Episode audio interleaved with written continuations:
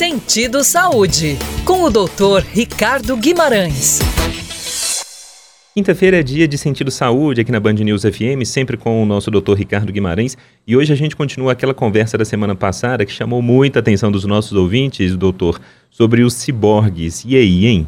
Pois é, Lucas, é realmente animador perceber o interesse dos ouvintes pelo tema dos ciborgues. Esse entusiasmo se justifica plenamente pela fascinante intersecção que você faz entre eletrônica, câmeras, inteligência artificial e a integração dessas tecnologias com o corpo humano, com o cérebro humano. O marco alcançado aí pela Neuralink, né, do Elon Musk, com seus implantes cerebrais, realmente representa um avanço significativo nessa área. Minha atenção foi capturada pela Neuralink desde os primeiros experimentos com implantes que eles fizeram em porcos, né, em suínos, animais que compartilham muitas semelhanças anatômicas com nós humanos. Quando a gente quer transplante de coração, transplante de rim, a gente pensa no porco porque ele é uma representação perfeita dos nossos órgãos, né? coração, pulmão, rim, razão pela qual também eles são muito utilizados em pesquisas laboratoriais. O chip da Neuralink,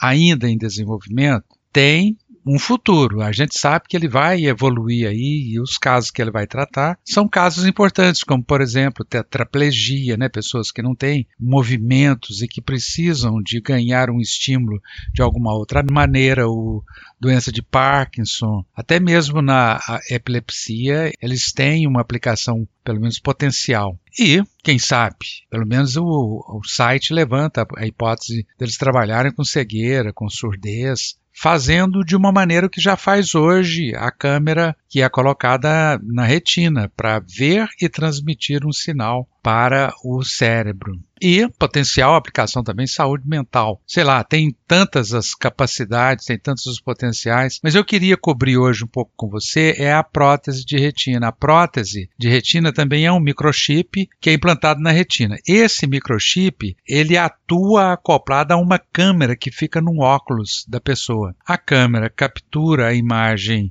de modo padrão e envia o chip da retina e o chip da retina transforma essas imagens, como a retina faz, em sinais elétricos, coloca esse sinal nas células ganglionares e leva para o cérebro. Então, a coisa importante aqui é que a pessoa tenha uma retina e um nervo óptico funcionante para que ele conduza esses sinais para o cérebro, porque a visão aí é conduzida pela prótese e eles fazem isso muito em baixa resolução.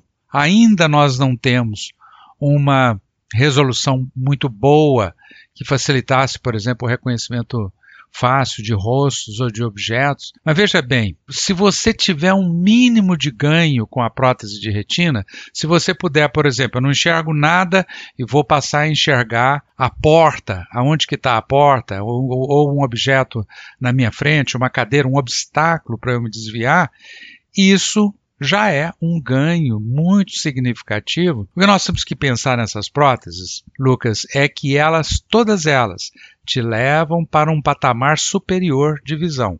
Se você tinha pouco ou muito pouca, passa a ter alguma. E se você tem alguma, o propósito dessa câmera é melhorar.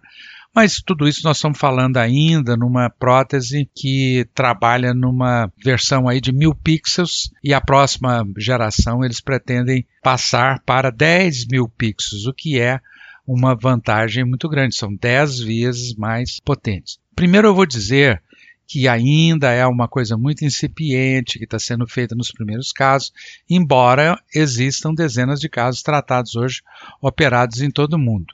Mas talvez a pergunta mais importante é: quem é candidato para um implante de retina? Então, existem algumas demandas. Por exemplo, você tem que ter um nervo óptico intacto. Você tem que ter as vias que conduzem o sinal ao cérebro, que nós chamamos de vias funcionais da visão, intactas. Então, doenças que pudessem comprometer só o fotoreceptor da retina, esse é o candidato ideal, porque é como, por exemplo, uma retinose pigmentar, uma degeneração macular. Esses casos seriam os casos ideais para você tentar um implante de retina. E contraindicações seriam casos de diabetes, caso tiver infecção, descolamento de retina, ou que não tenha o nervo óptico.